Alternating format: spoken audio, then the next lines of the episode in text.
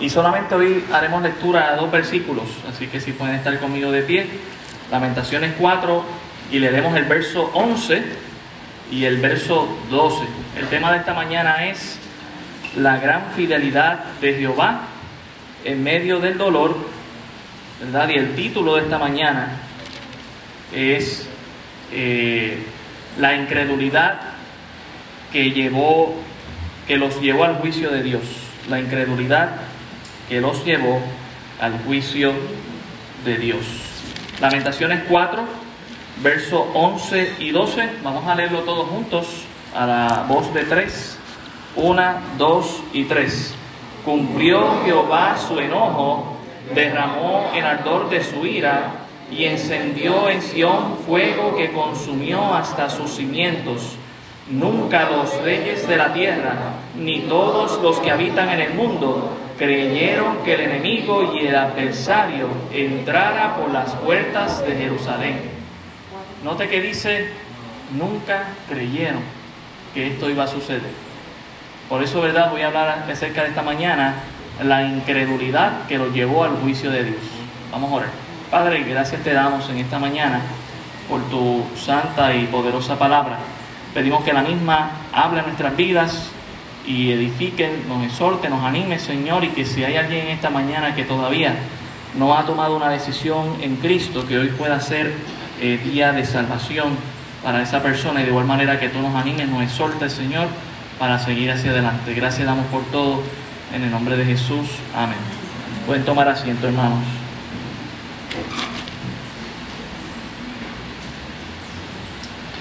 En el capítulo pasado, ¿verdad? Vimos los, tres lamentos. Hemos visto hasta ahora cinco lamentos. El capítulo 4 nos lleva al sexto lamento.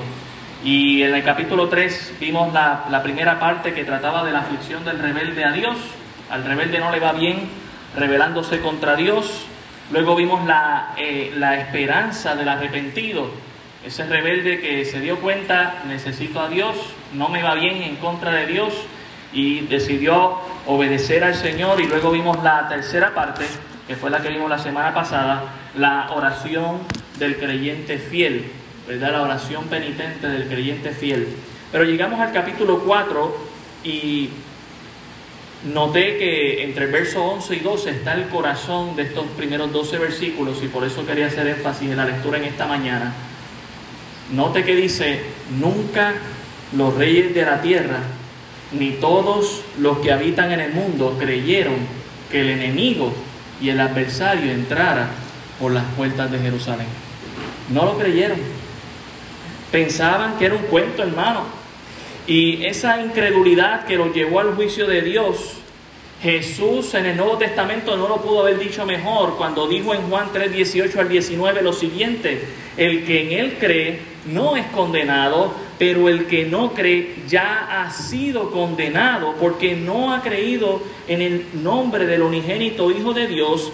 Y esta es la condenación, que la luz vino al mundo y los hombres amaron más las tinieblas que la luz porque sus obras eran malas. ¿Qué llevó al pueblo de Judá e Israel a ese punto tan desastroso en sus vidas? No solo el hecho de su pecado, sino su incredulidad. No creyeron los juicios anunciados por parte de Dios, que fue anunciado por sus santos profetas por muchos años y que por la incredulidad de ellos los llevó hasta ese punto. Para que tengan una idea, y miren cómo Dios alinea las cosas, esto no es planificado, el Señor es quien lo hace y lo, lo orquesta todo. Nosotros los martes estamos estudiando el libro de Isaías y estamos estudiando precisamente los anuncios de los juicios que Dios iba a dar a un pueblo que no se arrepentía. No solamente al pueblo de Israel y de Judá y de todas las naciones también vecinas. Y pasaron muchos años y luego estamos leyendo exactamente lo que pasó porque no creyeron, por su incredulidad. Eso es lo que estamos leyendo los domingos, la consecuencia de la incredulidad de un pueblo que no le creyó a sus profetas. Por eso es que vemos al, profeta lamentado. Recuerda que una de las razones por que estaba lamentándose era que estaba ese juicio no solamente por su pecado, no solamente por la falta de su arrepentimiento, pero también por causa de su incredulidad. No creyeron, hermanos, que el juicio vendría. No creyeron que el juicio vendría y de igual manera ahora en nuestros tiempos, ¿sabe qué piensa nuestra gente en nuestros días? Tampoco creen que viene un juicio. Viene juicio, hermano. Cristo viene pronto por su iglesia y viene luego juicio. Estamos en las mismas. Y sabe que pasará un día, llegará ese juicio y muchos se estarán lamentando, pero no por un tiempo como lo hizo el pueblo de Israel, sino por la eternidad. Y ese lamento no va a tener, no, no, no, va a haber descanso para ese lamento. ¿Por qué? Porque vendrá el Rey de Reyes y Señor de Señores sentado en su trono para enviar juicio. Y uno se hace la pregunta, ¿qué fue lo que causó la incredulidad en muchos de ellos? ¿Qué era lo que hacía que ellos no creyeran? La incredulidad de muchos estaba basada en su origen de todos sus problemas, el pecado que les gusta y que les envicia y que les ensucia y que les mata. Ese era el problema. No querían dejarlo. Les gustaba embarrarse en el pecado. Les gustaba su inmoralidad. Y, y se hacían la pregunta que hoy todo el mundo, mucha gente se hace. ¿Cómo puede ser que algo tan bueno sea tan malo? Esa es la pregunta que mucha gente se hace. ¿Cómo puede ser que algo que uno se siente tan bien sea algo pecaminoso? Eso es porque el pecado también le ciega. Y cuando le ciega, le lleva a tomar la acción que luego solamente crea un lamento. Y ver el lamento a continuación nos debe hacer meditar, hermanos, si vale la pena seguir coqueteando con el pecado. La conclusión debe ser que dejemos la incredulidad a un lado y creamos que viene juicio y que todos nos humillemos para estar listos cuando Cristo venga. Porque si no vendrá un lamento a tu vida, que no será por un solo tiempo, sino por la eternidad. Como dijo el profeta, es mejor lamentarse por el pecado que lamentarse por las consecuencias del pecado. Mire el verso 1 del capítulo 4 cómo se ha ennegrecido el oro, cómo el buen oro ha perdido su brillo. Las piedras del santuario están esparcidas por las encrucijadas de todas las calles.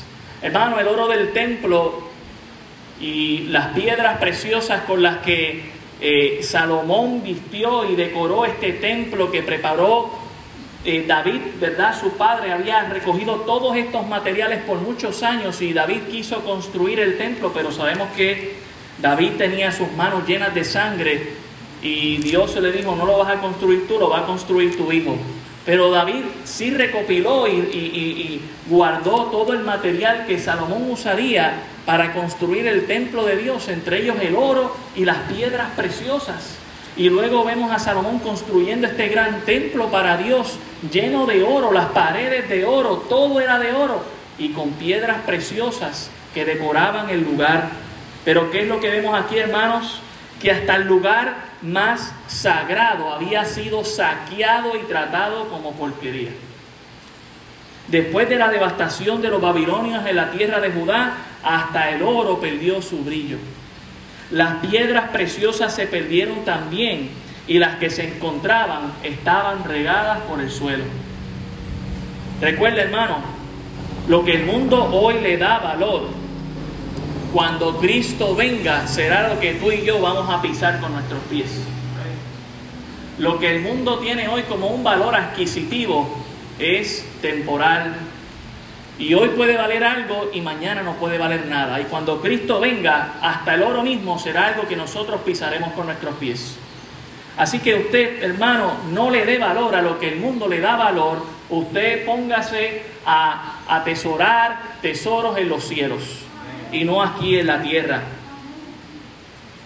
No le dé valor a lo que el mundo le da valor. Por eso Cristo nos mandó a hacer tesoros en los cielos y no en la tierra donde el polín y el orín lo corrompen y donde ladrones minan y hurtan. Miren lo que dice el verso 2, dice los hijos de Sión, preciados y estimados más que el oro puro, cómo son tenidos por vasijas de barro, obra de mano del alfarero. el valor que tenían los judíos delante de las otras naciones, que era un valor grande. Este era el pueblo escogido de Dios, los santos de Dios, los que Dios tenía un propósito con ellos. Había gloria en el pueblo de Dios. Pero ¿sabe qué? Ahora no valían ni tierra. La, como decían los profetas, lo precioso de Dios, la hija preciosa de Dios, lo que Dios valoraba y estimaba tanto al pueblo de Dios, de quien vendría el Salvador del mundo, ahora valía barro, es decir, tierra. Nada, nada se compara, hermanos, cuando dejamos que el alfarero nos moldee, entonces seremos instrumentos para su gloria. Pero si nosotros no dejamos que el alfarero nos dé forma, pues el alfarero va a destrozar ese barro. Y la pregunta en esta mañana, porque nosotros sabemos que esta no es la primera vez que el profeta habla del alfarero. Nosotros, eh, de hecho, hace una semana, hace unos meses atrás, hablamos de, de Dios como el alfarero, allá en Jeremías que fue a la casa del alfarero y vio cómo le daba forma a algo y lo deshizo y le volvió y le dio forma. Y la pregunta que nosotros nos tenemos que hacer, hermanos, es, ¿qué tipo de barro somos? ¿Somos un barro que nos vamos a dejar moldear por el Señor para que nos dé la forma que Él quiera y usarnos como Él quiera? ¿O nos vamos a resistir y entonces Dios nos va a destruir y nos va a echar a un lado porque va a usar a otros como vasos e instrumentos de su gloria. Yo no sé usted, hermano, pero yo quiero que Dios haga lo que quiera conmigo. Y, es importante, hermano, que usted y yo dejemos de estar diciéndole a Dios y a la gente, es que mi carácter es fuerte. ¿Sabe qué quiere hacer Dios con usted? Una nueva criatura. Y eso incluye su carácter. Deje que Dios moldee su carácter, deje que Dios le transforme y le cambie por completo y no le dé excusas a Dios ni a la gente. Deje que Dios obre en su vida, deje que Dios le transforme, que le haga nuevo. Pero si nosotros no seguimos resistiendo, hermano, pues Dios no nos va a hacer nada. Y por eso entonces somos cristianos derrotados y por eso entonces no vemos la mano de Dios sobre nuestras vidas. Y entonces nos consolamos pensando que es el diablo cuando somos nosotros mismos, hermanos. Miren, dejemos que Dios nos cambie, que nos dé forma y que nos use para su gloria y honra. Pero sabe que el pueblo de Israel no quiso. Así que fueron tratados como tierra. Mire el versículo 3 dice, aún los chacales dan la teta y amamantan a sus cachorros. El chacal es como un tipo de lobo, para que usted entienda, o un perro salvaje, o un coyote, que aún en su salvajismo cuida de sus crías, mientras que las madres judías no cuidaban de sus hijos. Eso es lo que dice a continuación. Dice, la hija de mi pueblo es cruel como los avestruces en el desierto. Los padres y las madres estaban descuidando a sus hijos en un momento de desesperación. El carácter de los padres cambiaron porque ahora, no, bueno, pues lamentablemente ya mi labor como padre no la puedo cumplir, mira la situación en la que estamos viviendo, no puedo cuidar de ti. Y el profeta está viendo eso. Eh, la rebeldía contra Dios y la incredulidad de no pensar que Dios puede cambiar nuestras vidas y transformarnos y llevarnos a un próximo nivel, no solamente nos lleva a la incredulidad, pero también nos lleva a un camino desastroso, que no solamente nos perjudica a nosotros, perjudica a las siguientes generaciones. Y muchas veces no queremos darnos cuenta de eso. Pero mire, eso fue lo que el profeta vio y eso es lo que se sigue viendo hoy en día. Padres, madres, necesitamos cuidar y hacer nuestra labor como hijos, como padres, ¿verdad? Cuidando de nuestros hijos, aquellos que son abuelos como abuelos, aquellos que son nietos y, y bisnietos, que puedan ser criados en el temor del Señor. Hermano, es bien interesante que el profeta compara algunos de estos padres como avestruces. y dice que son crueles como los avestruces. Mire, pues bien interesante que la misma Biblia nos dice cómo son los avestruces de crueles. Si usted me acompaña a Job, Job capítulo 39, usted va a ver cuán crueles son los avestruces. Y para que usted tenga una idea, mientras vamos allá, el tamaño del cerebro de un avestruz es más pequeño que su propio ojo. Así de pequeño es. Pero el cerebro nuestro no, le, le caben como 100 ojos nuestros. Y mire lo que dice aquí, Job capítulo 39, versículo 13, dice, dice versículo 13, Job 39, 13, ¿diste tú hermosas alas al pavo real o alas y plumas al avestruz? El cual desampara en la tierra sus huevos y sobre el polvo los calienta y olvida que el pie los puede pisar y que puede quebrar, quebrarlos la bestia del campo se endurece para con sus hijos como si no fuesen suyos, no temiendo que su trabajo haya sido en vano, porque les privó Dios de sabiduría y no le dio inteligencia. Luego que se levanta en alto, se burla del caballo y de su jinete. Noten cómo es el avestruz de cruel. Dios mismo lo describió, ¿verdad?, en otro pasaje para nosotros. Y bueno, después usted puede meterse a Discovery Channel y ver también cómo son. Pero la realidad es que son crueles como padres. Y en parte, pues, Dios mismo lo dice ahí, Dios les privó, ¿verdad? No, no tienen un cerebro muy grande para pensar, esos son mis hijos, debo cuidar de ellos. Pero Dios sí nos dio un cerebro a nosotros y un alma y un espíritu para cuidar de nuestros hijos y de las siguientes generaciones. Y sabe que ellos aquí desampararon, se comportaron como animales. Es que esa es la finalidad eh, del mundo y del sistema y del diablo es que usted y yo nos comportemos como animales y no como hijos e hijas de Dios. Hoy en día hay madres asesinas que no dejan ni nacer a sus hijos, peor que los avestruces son. Pero el juicio viene pronto de parte de Dios y no van a poder escapar. Mire el versículo 4 en Lamentaciones 4.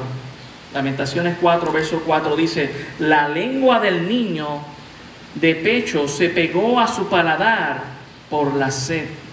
Los pequeñuelos pidieron pan y no hubo quien se los repartiese. El cuidado de los hijos nuestros no es del gobierno, es nuestra responsabilidad como padres. Ah, que el gobierno nos ayuda, gloria a Dios. Pero eso no es la responsabilidad del gobierno, esa es nuestra responsabilidad. ¿Sabe qué? Aquí estaban, como la actitud de algunos papás hoy en día. Bueno, si el gobierno no me da, yo tampoco me muevo. Y ahí estaban los muchachos padeciendo de hambre. El niño de, el niño de pecho tenía sed. E, e, el niño pequeño no encontraba pan. Los papás no, no se los daban. El profeta se está lamentando de esto. El juicio dejó desprotegido a los inocentes. La culpa de los incrédulos que no midieron las consecuencias de sus actos hasta donde llegaran. Mire, hermanos, por eso es que nosotros no podemos ser incrédulos, debemos ser creyentes. ¿Sabe que hay una promesa que Dios dio? Perdón, hay una orden. Vamos a esperar que pase ahí.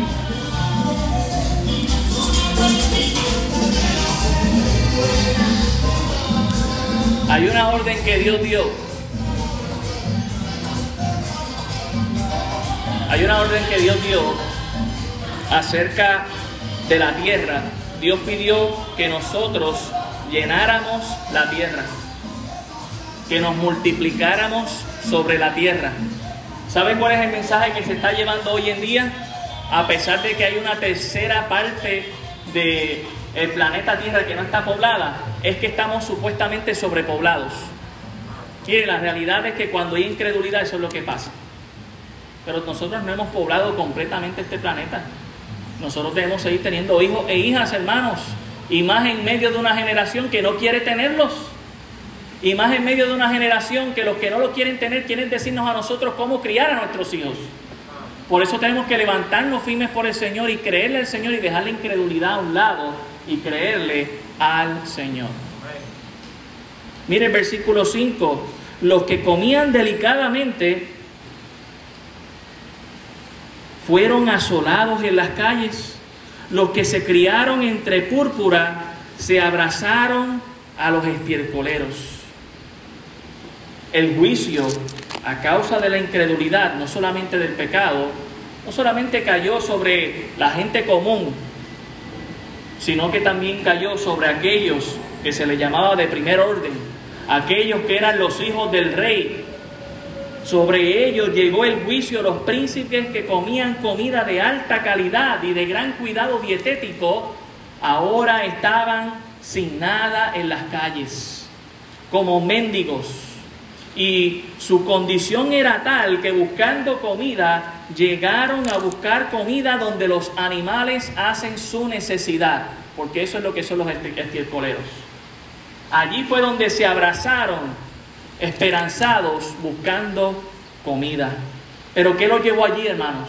Su incredulidad. No arrepentirse de sus pecados, no pensar que ese Dios tan amoroso podría enviar juicio sobre nosotros, el pueblo escogido de Dios, sobre nosotros que somos los príncipes. Iglesia, Dios también nos llamó reyes y sacerdotes y qué bendición. Y somos hijos del rey y somos todos príncipes y princesas. Pero si ellos terminaron en el estircolero, también nosotros, si permanecemos en incredulidad, tenemos que ser creyentes y no incrédulos. Los que se criaron entre púrpura ellos jamás pensaron que iban a terminar donde terminaron, pero allí terminaron. Mire el versículo 6. Porque se aumentó la iniquidad de la hija de mi pueblo más que el de Sodoma, que fue destruida en un momento, sin que acamparan contra ellas compañías. ¿Cuál fue la razón que Dios castigó y que no dejó que, ni, que nadie, ni el de alta jerarquía, se salvase? La razón fue su pecado. Y ahora no solamente es cualquier pecado, está especificando cuál pecado. Dice ahí que el pecado de Sodoma. Y nosotros sabemos cuál era el pecado de Sodoma. Ya hemos, hemos ido varias veces a Génesis 19 y usted puede ir y volver a releerlo con calma en su casa, pero sabemos que su pecado, y está bien claro, era la homosexualidad cosa que quieren todavía hoy en día seguir introduciendo en nuestros gobiernos, en nuestras escuelas, en nuestras iglesias, a la fuerza. Como dice alguien que no conoce al Señor, el que quiera vivir esta vida, que la viva como quiera, pero que no se metan con nosotros. Si quieren el juicio para ellos, digo, nosotros queremos que se arrepientan y vengan al Señor, pero tampoco se lo imponemos, simplemente se lo decimos. Se lo imploramos, se lo rogamos, por favor, arrepiéntete para que no recibas juicio. Pero no se lo imponemos. Ellos también tienen que respetar eso. Y nosotros nos tenemos que parar firmes por el Señor. Yo no sé cuántos de ustedes sabían que ayer se trató de pasar varias leyes en cuanto a esto se refiere de la ideología de género. Tenemos que seguir clamando al Señor. Y gracias a Dios que había varios atalayas allí en el Capitolio pendiente. Y ayer ni se atrevieron, ni se atrevieron hablar del tema, porque tienen miedo al pueblo de Dios, pero quieren hacerlo a las escondidas del pueblo. ¿Sabe qué? Cuando pase la ley, tenemos que seguir como Daniel. A Daniel por ley le prohibieron orar. ¿Sabe qué él hizo? Siguió orando. Pues mire, cuando pasen las dichosas leyes estas, seguimos nosotros haciendo lo que Dios nos mandó a hacer. Porque eso es lo que Dios mandó. Y ya sabemos cuál es el fin de aquellos que no se quieren que, no se quieren arrepentir, aún aquellos que hoy en día se visten de púrpura. ¿Dónde van a terminar? En el, en.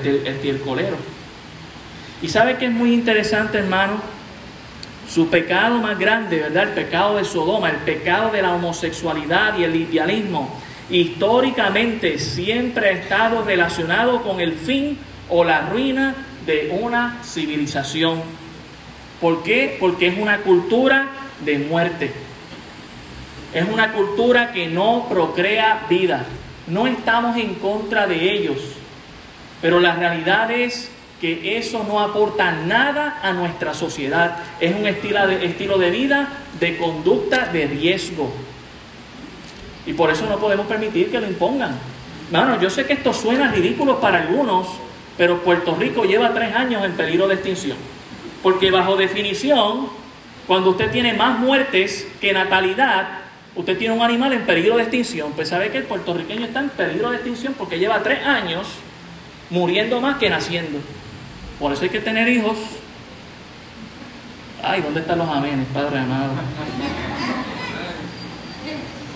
Hay que rogarle al Señor que supla, que nos dé hijos, que los podamos criar en el camino del Señor. No se preocupe, Dios provee. No permanezca en incredulidad, créale a Dios. No dejemos que esta civilización muera por causa de ese pecado. Vamos a seguir sirviéndole al Señor. Y algunos dirían, bueno, ¿y por qué Dios no destruyó a Judá o a Israel como lo hizo con Sodoma y Gomorra?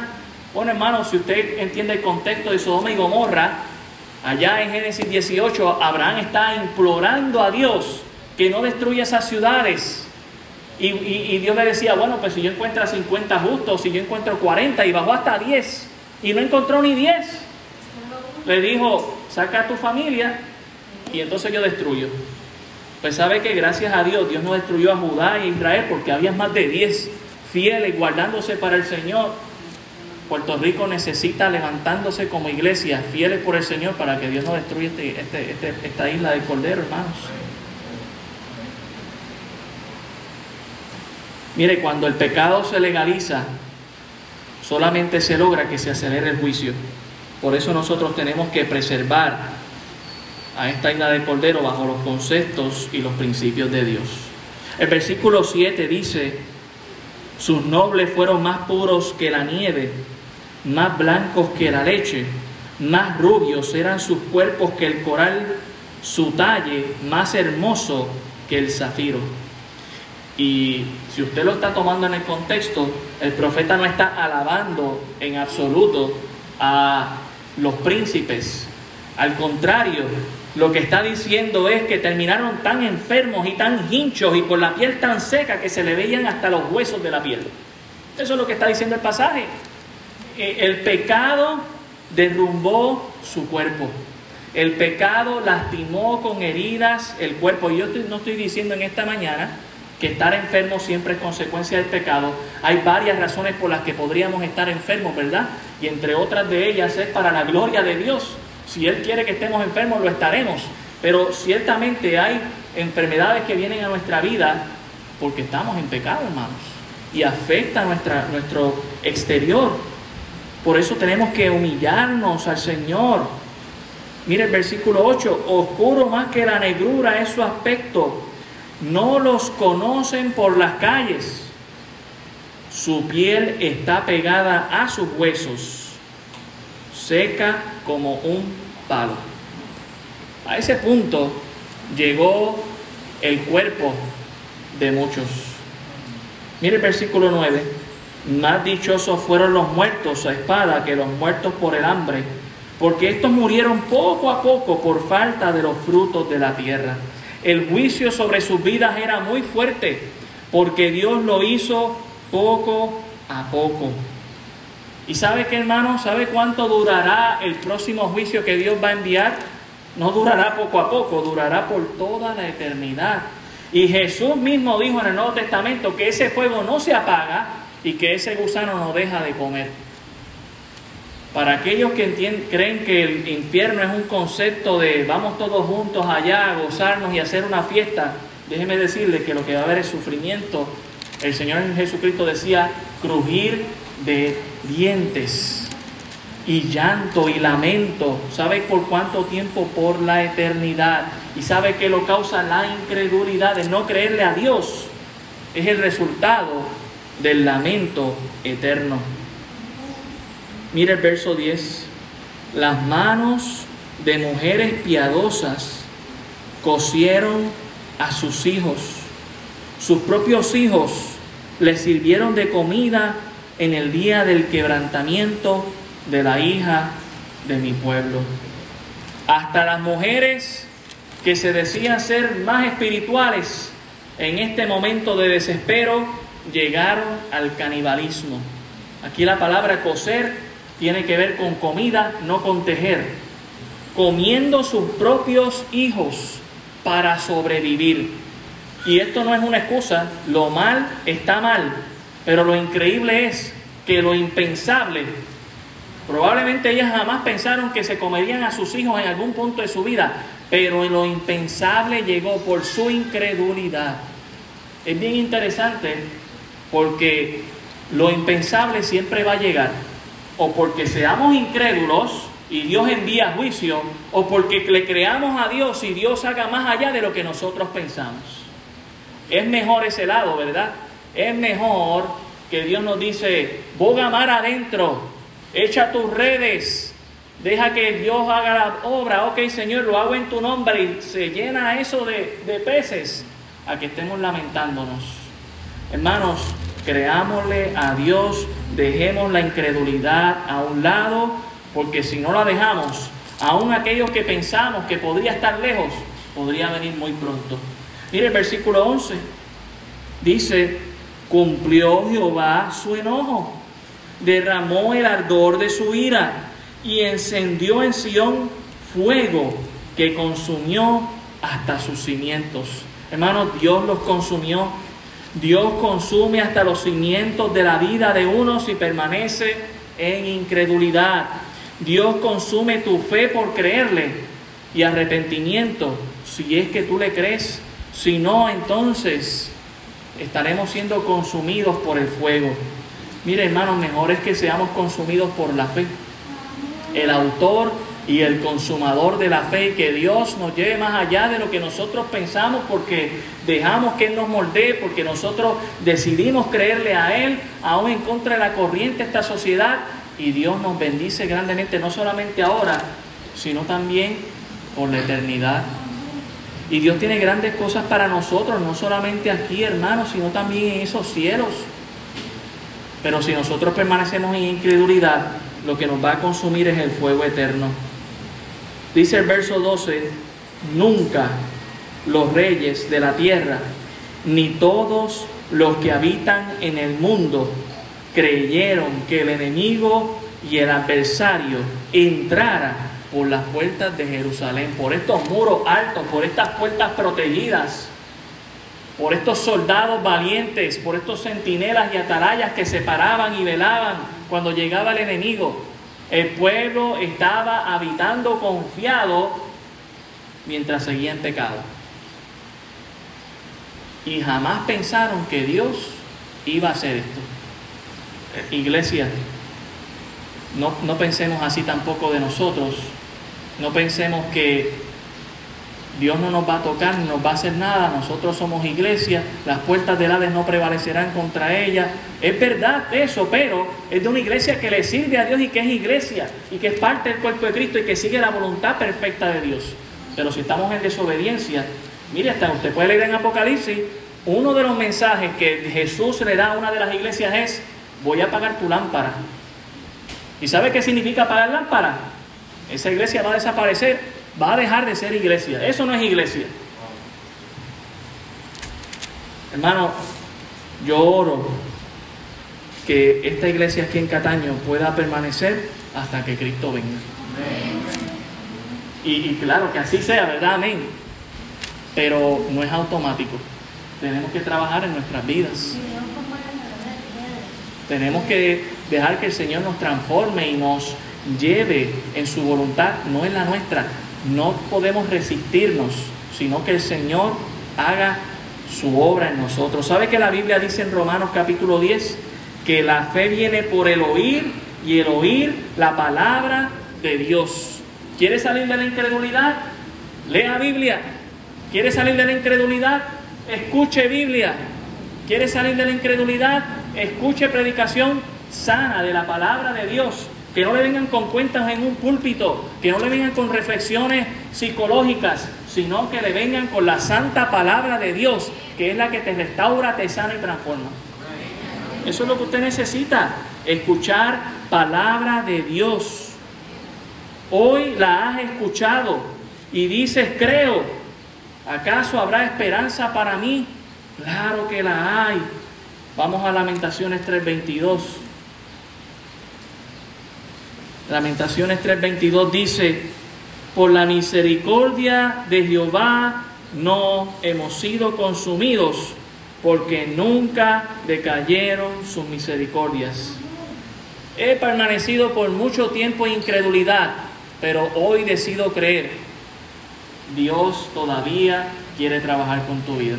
Dios todavía quiere entonces tomar ese pedazo de tierra que quizás para el mundo vale mucho, pero ahora vas a valer para Dios.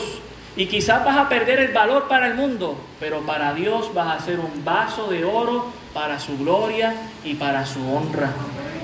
Versículo 23 dice, nuevas son cada mañana, grande es tu fidelidad, mi porción es Jehová, dijo mi alma, por tanto en él esperaré. ¿Qué es lo único que le queda al incrédulo? Lo mismo que le queda al creyente, creerle a Dios. Creerle a Dios. Dejar la incredulidad a un lado y humillarnos ante aquel que puede transformar y cambiar nuestras vidas para siempre. No solamente por un momento, no solamente ahora que estoy calientito con Dios, siempre. Dios no quiere hacer una media criatura, Dios quiere hacer una nueva criatura en nosotros, hermanos. Y lo quiere hacer con su misericordia y lo quiere hacer en su tiempo y a su manera. Usted deje que Dios le dé forma a usted. Para que no viva en lamento, usted viva, mire, ¿sabe qué? Al contrario, agradecido al Señor, siendo bendecido por lo que el Señor está haciendo en su vida. ¿Por qué seguir lamentándonos por las consecuencias del pecado? Cuando deberíamos lamentarnos por el pecado, arrepentirnos y dejar la incredulidad a un lado y creerle a Dios. No vale la pena creer a las promesas de este mundo. Si usted le cree a los gobiernos, bueno, pues mire cuatrenio tras cuatrenio, gobiernos diferentes hemos tenido. ¿Acaso algo bueno ha pasado? Créale a Dios que va a traer su reino eterno y que va a bendecir su vida para siempre. Deje que Él le transforme para que usted no ande en su eternidad lamentándose, sino en su eternidad gozándose con el Señor, con el Rey de Reyes y el Señor de Señores. Oremos. Señor, gracias te damos por tu palabra. Gracias por tu misericordia que es nueva en esta mañana. Rogamos que quites nuestra incredulidad que podamos creerte, Señor, y dejarnos transformar por ti. Que tú hagas de nosotros una nueva criatura, que no tengamos que experimentar las consecuencias de vivir en pecado y estar arrastrando eso toda nuestra vida por desobedecerte a ti, sino que decidamos de manera sincera humillarnos ante tu presencia, Señor, arrepentirnos, pedirte perdón, ser lavados en la sangre del Cordero, limpiados en Jesús, Señor, para ser transformados con nuevos propósitos, con nuevas buenas obras, Señor, que tú quieres para que vivamos a la luz de tu palabra, para que seamos bendecidos. Ayuda, Señor, a esta tu iglesia, que pueda permanecer aquí hasta que tú vengas, que podamos ver a estos hermanos dejando un legado a sus hijos, a sus nietos, a sus bisnietos, Señor, de la importancia de seguir a Cristo, que podamos ser una iglesia que cuando se encuentre allá en los cielos, Señor, podamos ser coronados por ti para darte la gloria y la honra a ti, Padre amado. Gracias damos por todo. En el nombre de Jesús. Amén. Si usted